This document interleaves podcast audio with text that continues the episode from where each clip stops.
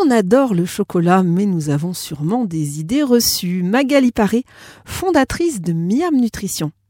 C'est une idée reçue, Magali, de dire que le chocolat blanc n'est pas du chocolat. Alors, il faut le faire pour répondre à votre question, Céline, la distinction entre les différents chocolats. Euh, parce que du chocolat noir, eh bien, c'est de la pâte de cacao, du beurre de cacao et du sucre. Le chocolat au lait, on trouve de la pâte de cacao aussi, du sucre, du beurre de cacao et du lait en poudre. Et euh, pour ce qui est du chocolat blanc, eh bien nous avons du beurre de cacao, du sucre en ingrédients et du lait en poudre. Et il est vrai que le chocolat blanc contient deux fois plus de sucre en proportion que le chocolat noir. Donc ça reste du chocolat, mais avec deux fois plus de sucre que le chocolat noir. Le chocolat est, dit-on, bourré d'antioxydants. Donc je résume, il serait bon pour notre santé. C'est un mythe ou c'est une réalité? C'est une réalité. Effectivement, selon plusieurs études, hein, le cacao est un aliment euh, riche en antioxydants. Hein. plus le chocolat euh, possède une teneur en cacao élevée d'ailleurs, hein, plus ses propriétés antioxydantes sont importantes. Et une consommation quotidienne de 20 grammes de chocolat, alors de préférence à 70% minimum de cacao, ce qui représente deux petits carrés de chocolat, apporte ainsi une ration très intéressante d'antioxydants à notre organisme. Est-ce que c'est une idée reçue de dire que le chocolat et surtout le noir?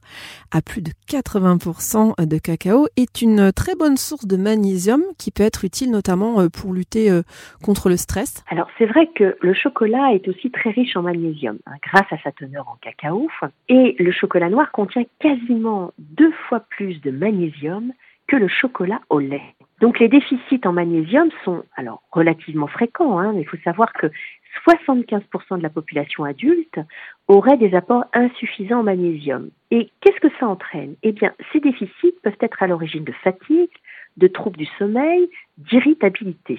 Et c'est vrai que c'est la présence de sucre Hein, grâce à la présence de sucre, le chocolat permet aussi d'optimiser l'action de la sérotonine. C'est un neurotransmetteur, la sérotonine. Dans sérotonine, on entend euh, serein, sérénité, hein, qui joue un rôle primordial sur notre humeur, qui favorise notamment l'apaisement et le bien-être.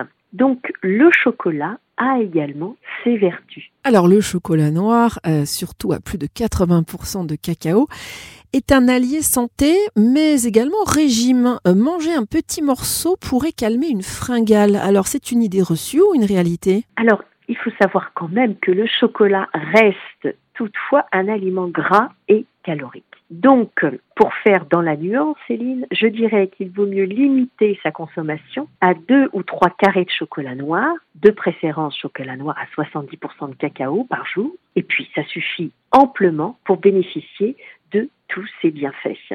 Alors le chocolat, surtout mangé en grande quantité, donnerait des crises de foie, plus précisément des crises d'estomac, euh, et même des diarrhées chez certaines personnes. Alors est-ce que c'est une idée reçue, une légende urbaine, ou alors pas du tout, une vraie réalité? C'est vrai que la fameuse crise de foie que l'on attribue à tort au chocolat, elle s'explique en réalité par les graisses. Les graisses qui sont présentes dans les chocolats au lait et les chocolats blancs. Et c'est vrai qu'en cas d'abus, ce sont elles qui vont ralentir la vidange de l'estomac et entraîner des nausées et des vomissements. Et à quoi reconnaît-on un bon chocolat? Eh bien, comme pour un bon vin, il doit exhaler des parfums boisés ou d'agrumes.